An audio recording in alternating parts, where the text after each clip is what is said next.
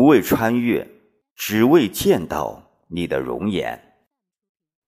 穿越方山县看天疙瘩山，寻访前汉国国都左国城遗址。二零一九年五月二十五日，周六，一行十三人相约前往方山县南村，穿越方山县看天疙瘩山。寻访前汉国国都左国城遗址。徒步线路是南村龙泉龙沟、看天疙瘩山顶、左国城城墙遗址、南村龙泉，行程十二点三公里，累计爬升四百三十八米，强度一般，线路不错。上山一段左国城南城门通道，一段田间路，一段山沟路，一段。陡坡野路一段松林山路，感觉很好。下山一小段林间小路，大段是山间土质大道，一段左国城城墙小路。恰逢当天三十二度高温，本人带的五升水全部喝完，创下了户外活动一日饮水记录。这次活动不仅体会了爬山的乐趣，而且更重要的是近距离实地的对五胡十六国时期匈奴人在内地建立的第一个前汉国国都的遗址有了深切的感受。站在土夯的古城墙上，犹如穿越了历史的长河，圆了自己多年的心愿。活动顺利完成，全部安全返回。看天疙瘩位于方山县鱼口镇南村东侧，海拔约一千四百六十五米，距方山县城约二十公里，距吕梁市区约三十公里。方山南村左国城遗址为全国重点文物保护单位，城址始建于春秋战国，先后为春秋战国皋狼邑、西汉皋狼县治所。刘渊起兵反晋，在此建都，称左国城。城址平面呈不规则形状，南北长约三点五千米，东西宽约二点五千米，总面积近九平方公里。春秋战国的皋狼城位于中部，城址平面呈梯形。汉代的皋狼县城和十六国时期的左国城系皋狼城内外套城。内城继续沿用战国皋狼城，外城城址平面呈喇叭形。为加强防守，在套城基础上扩充城的东部东城。南村城址独特的布局，为研究战国至晋的历史以及各民族之间的文化交流等方面提供了重要资料。寻访左国城的想法由来已久。为此，早就多方查找了了解左国城的相关资料，提前做了几个徒步线路的规划轨迹。对比之下，选择了其中一条有山沟、有山脊、有树林，适宜徒步的线路。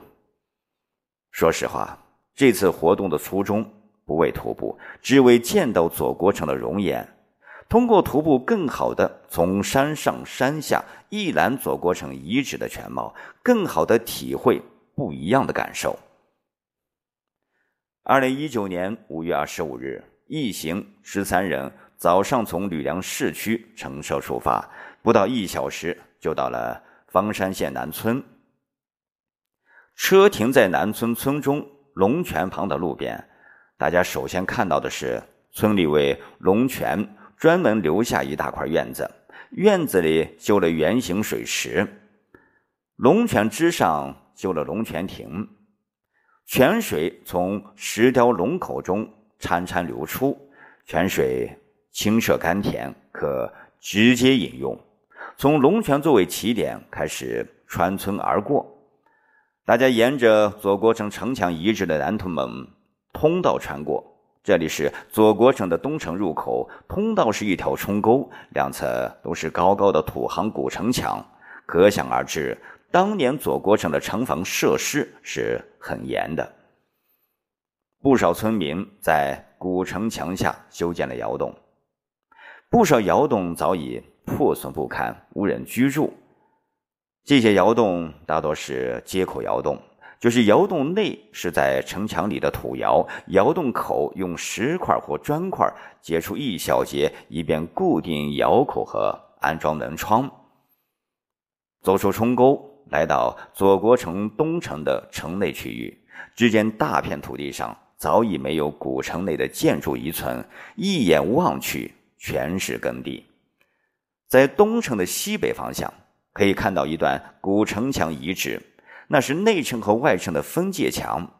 东城属外城，原来的皋廊一城属内城，北边靠鱼口河的古城墙已然荡然无存。当地老乡正在忙着耕种土豆，大家向龙沟方向走去。不一会儿，看到了山坡上尚有遗存的断断续续的左国城东城北面的城墙遗址。沿着规划轨迹的线路前行，经过一段田间路，经过一段水渠路，绕过一处厂房，很快就到达了龙沟沟口。从龙沟进去，开始真正意义的爬山。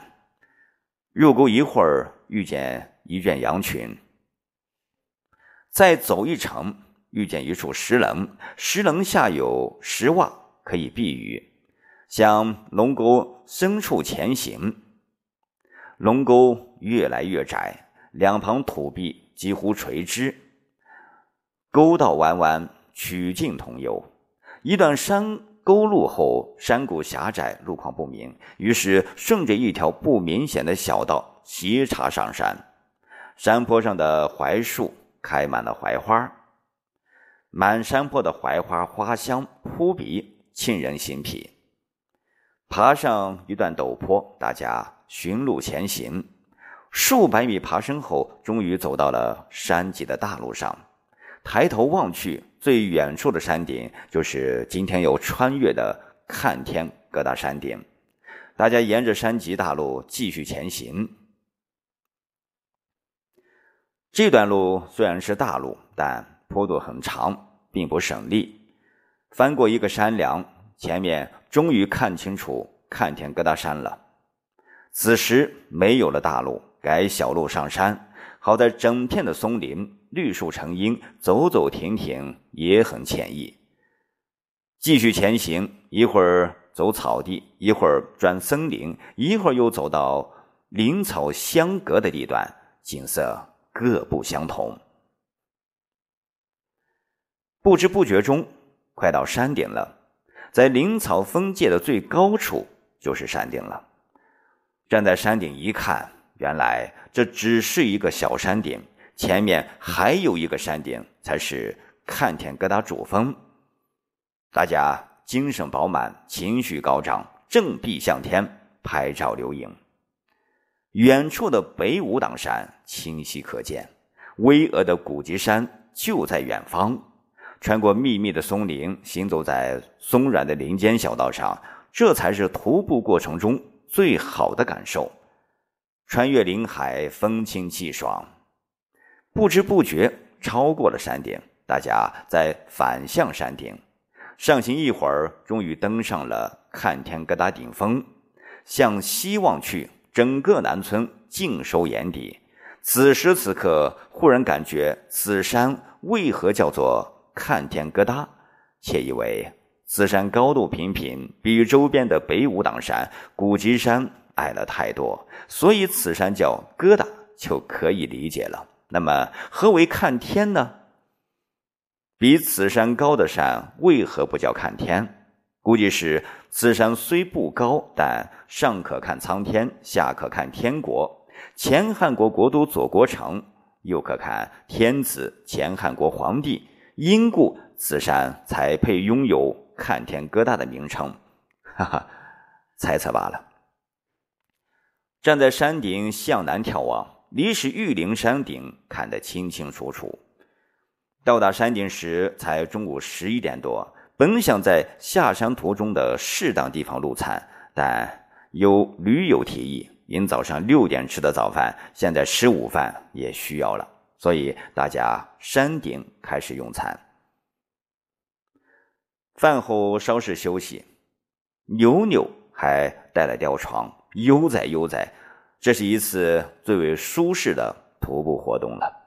许多驴友都是天当被，地当床，就地一躺就可休息。休息大约半小时后，集体照照相留影，以作纪念。先照集体照，后照单个照，随后即开始下山。又是一段山间小路，路边。忽然发现一只鸟巢，不知是怎么落到路上的。路边的芦苇在微风中摇曳的摆动。按照规划轨迹线路，穿过一个核桃园铁栅门，继续前行。由于天气炎热，气温高达三十二度，大家坐在林中休息，也感感觉到出汗不止。文瑞干脆脱成了光膀子散热。核桃园绿树成荫，恰巧仁德中的同学在核桃园，大家在核桃园看守屋里一边聊天一边分享着暖水瓶中的开水解渴。离开核桃园继续前行，忽然看到大路劈开古城墙一道豁口，见此情此景，令人心生惆怅，对古城墙的保护感到堪忧。再往前走。一段约三百米长的高高城墙出现在眼前。站在城墙向西望，又有一段约二百米左右的残破的城墙。它的东侧是东城，也叫外城；它的西侧是西汉时期的皋狼县城。顺着这段城墙向北延伸，中间部分的城墙已遭破坏，荡然无存。在靠北还有一段残损城墙。这道城墙的东侧就是东城，也称外城；西侧则是内城，也是原来的春秋战国时期的皋狼一城。站在古城墙上，仿佛时光倒转，穿越时空，一千七百年前，这里是何等的辉煌！这里成为了匈奴人在内地的第一个前汉国国都，产生了五胡十六国中第一个匈奴人皇帝。再看看眼前的荒凉古城墙遗址，曾经的近九平方公里的城廓，已经几乎毁损殆尽，面目全非。昔日的风光随着铁骑远去，将一去不复返。现在的左国城遗址亟待保护，希望各级政府和相关部门和单位及有识之士引起高度重视，切实采取有效措施，制定科学合理的方案和规划，加大保护力度。不要不把国宝不当宝，要在保护国宝上不留遗憾，不给后人留骂名。孤独的古城墙楼，土行堆。好像在呻吟，发出“救救我”的哀嚎。残存的城墙正在渐渐的消失，断损的城墙也好像在哭泣。一些老建筑正在逐渐灭失，偌大的左国城留下的历史遗迹越来越少了。尤其是东城之中，几乎无人居住。偶然可见养殖牛羊的场景。沿着小道从城墙上走下来，并没有因为终于见到了左国城遗址而高兴，反而是心情惆怅，若有所思。路遇一村民询问是否见到对左国城遗址有保护措施，答道：“并不知道。”沿着城墙路边的小路下行，忽见一处清代建筑四合院，风格古朴，别有特色。院子里花开正艳，院门左侧又见牛舍，古韵古色，很有历史沧桑感。继续前行，经过村内戏台，戏台对面是村委会。再前行不足百米，就回到了起点南村龙泉。自此完成了全部活动行程。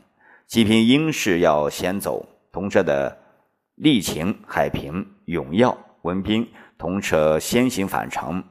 我与魏平、丽平、文瑞在左国城饭店等候治军、建军，去龙沟沟口接上德众的车回来后，又去位于南村西的北川河旁的生态园观赏美景。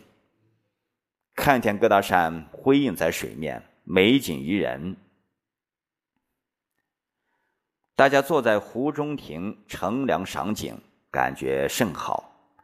北川河畔牛群遍野，美不胜收。匆匆一游，打道返程。再见了看天疙瘩，再见了左国成。